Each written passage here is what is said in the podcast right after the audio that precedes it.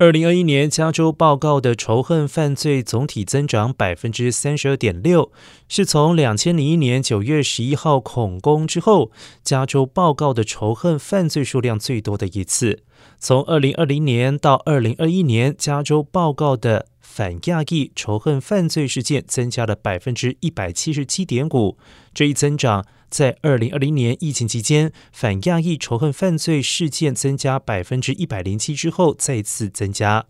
而这些数字虽然未覆盖整个加州仇恨犯罪的全貌，值得注意的是，即使是反亚裔的仇恨事件，也要提高警惕，因为这也有可能是最终构成犯罪，并且对所有社区成员产生持久的负面影响。